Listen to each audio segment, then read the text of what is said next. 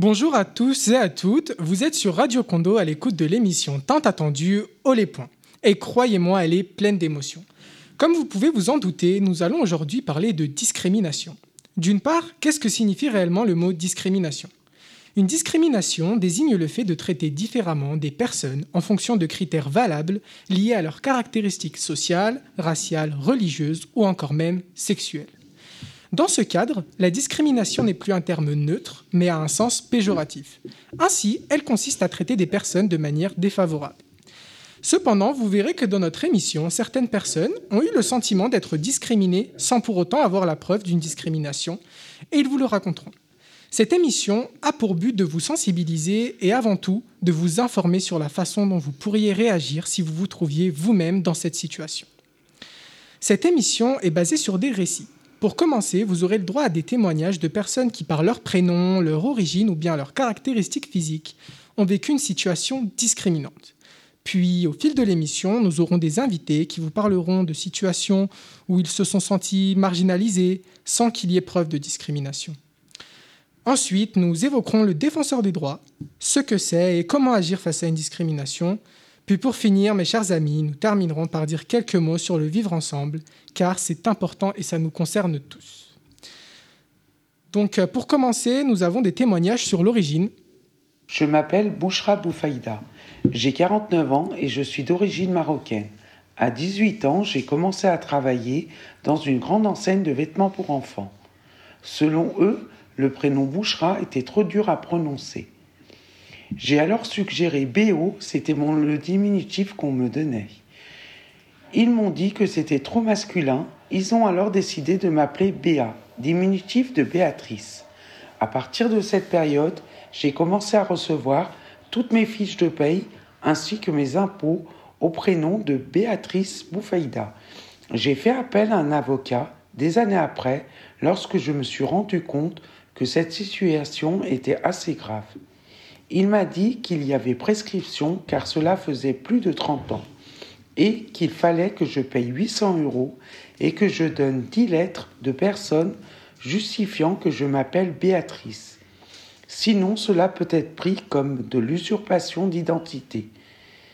Je dois également rayer de mon livret de famille Bouchera le prénom qu'on m'a donné et qui me tient à cœur car elle n'existe plus depuis que j'ai 18 ans. Voilà pour le premier témoignage sur l'origine. Je vous propose d'en écouter un second. Je me souviens d'une anecdote euh, quand j'étais un peu plus jeune, quand j'étais étudiante. Euh, j'avais postulé un emploi en temps partiel euh, dans une société de, vente de produits à, à, à distance, donc tout par gel pour pas les citer. Donc on avait été recruté plusieurs, à plusieurs, et lors de la session de recrutement, euh, on était plusieurs euh, d'origines différentes, évidemment, et euh, donc à l'issue de, l'entretien, le manager s'adresse à, moi et deux, trois autres de mes, de mes, copains, en nous disant qu'il fallait qu'on le rejoigne dans son bureau, donc, parce qu'il voulait nous parler.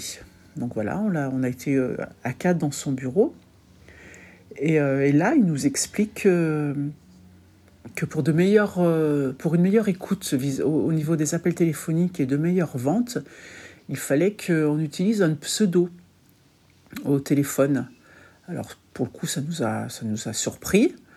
Mais voilà, il nous expliquait qu'il fallait que les filles euh, s'appelle Julie et les garçons Christophe. Au téléphone, il fallait qu'on se présente en tant que Julie ou Christophe.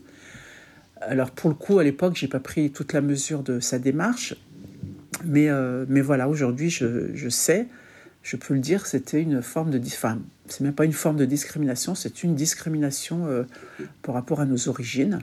Voilà, donc Karima ou Mohamed ou Yacine étaient moins vendeurs que, que Julie ou Christophe. C'est vrai que pour le coup. Les deux exemples donnés ici sont assez incroyables, mais pourtant bien réalistes. Est-ce discriminer sur son prénom sur le lieu de travail est une chose qui arrive fréquemment, étant donné que 3 Français sur 10 en sont victimes. Sauf qu'il existe aussi d'autres types de discrimination. En voici une autre, celle par rapport au poids ou aux caractéristiques physiques.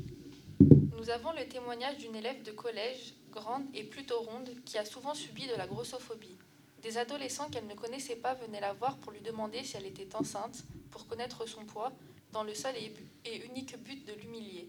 Mais ces remarques pouvaient également venir d'adultes, notamment de son professeur de sport qui a prononcé le mot baleine alors qu'elle ne pouvait répondre à la consigne en raison d'une blessure. Et oui les amis, ici on parle de grossophobie, ensemble de discrimination, rejet, mépris, hostilité subis par les personnes grosses. En France, on a 50% de la population en surpoids ou en obésité. Donc maintenant, après avoir parlé de la caractéristique physique euh, du poids, nous allons parler de la couleur de peau. Bonjour à tous, je me présente Amaloul Celia, grande sœur euh, de Massile, ancienne élève du lycée Condorcet également. Je viens à vous donc euh, pour vous raconter mon histoire discriminante que j'ai vécue dans ma jeunesse, plus précisément dans mon enfance. Euh, j'ai pratiqué donc un sport, le basketball, pendant plus de 15 ans.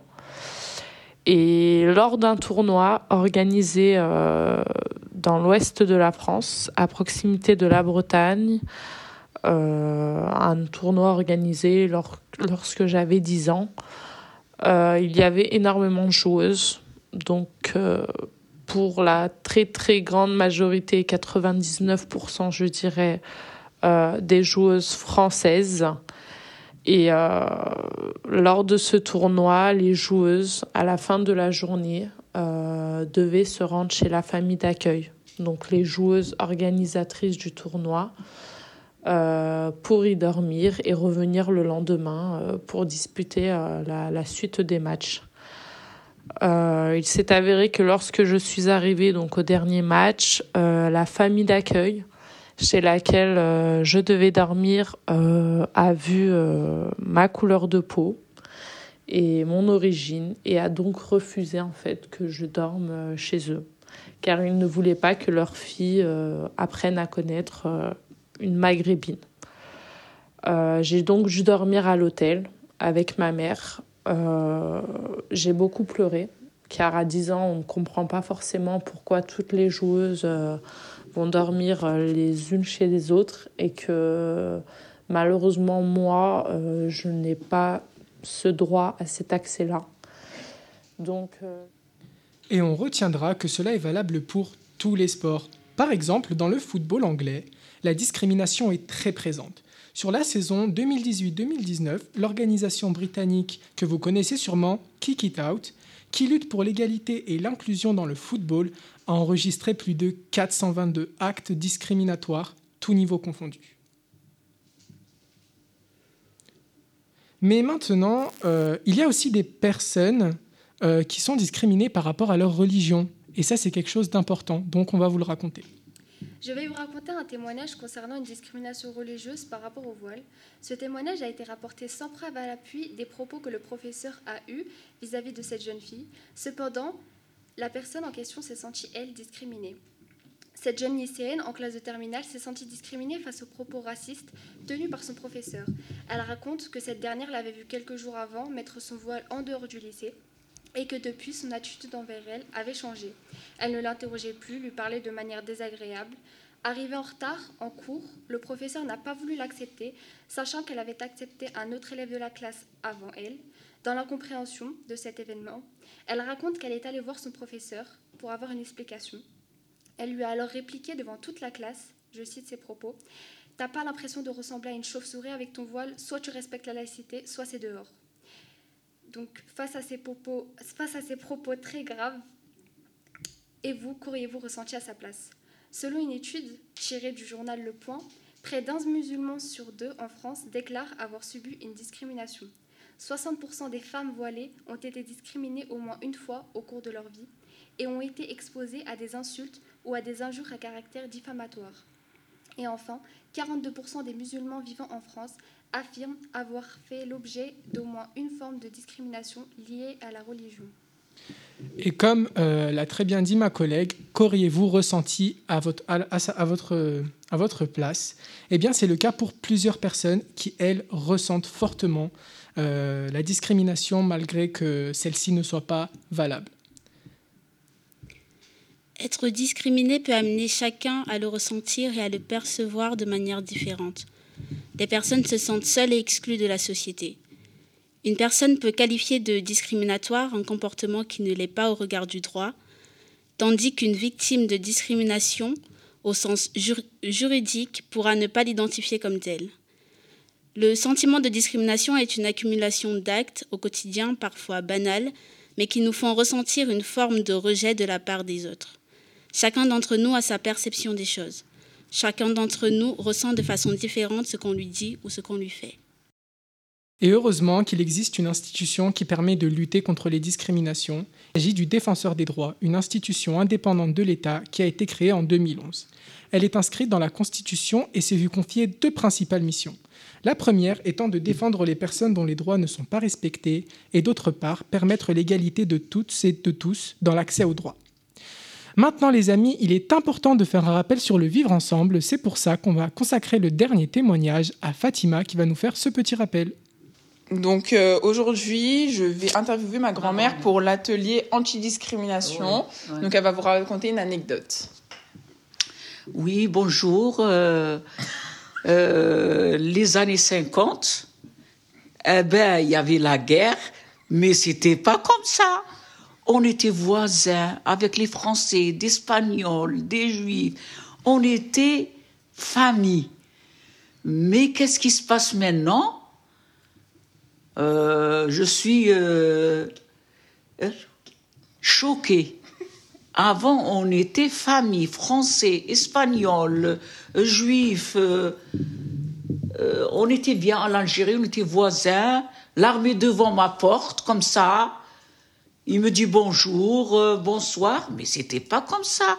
Maintenant, qu'est-ce qu'on voit? C'est grave. C'est. On remercie énormément et on fait de très très très gros bisous à Fatima. Et ça nous permet de finir sur la question, les valeurs du vivre ensemble sont-elles encore d'actualité? À l'ère euh, d'une société axée sur l'individualisme, l'économie et la mondialisation, la question est brûlante. Les médias nous relaient des, événements teintés de violence, de compétition, d'égoïsme et bien encore. Vivons-nous effectivement chacun chez soi, chacun pour soi, sans se soucier de l'autre? Faut-il croire que les valeurs du vivre ensemble sont obsolètes? Comme nous l'avons entendu avec le témoignage de Fatima, le vivre ensemble se perd de plus en plus. Au temps d'avant, cette femme se sentait bien et en confiance avec n'importe quel individu. Des différences sociales, religieuses ou encore ethniques ne freinaient pas le lien social. Le vivre ensemble est fondamental dans une société. Il permet l'évolution de celle-ci. L'entraide est une des notions centrales de ce vivre ensemble. L'entraide suppose le partage de normes et de valeurs comme la réciprocité, l'empathie, la confiance, la bienveillance, l'égalité, l'adhésion au groupe et la recherche d'un objectif commun. Je vous remercie à tous d'avoir assisté à cette émission et j'espère vous retrouver demain à la même heure pour une nouvelle émission sur Haut les points.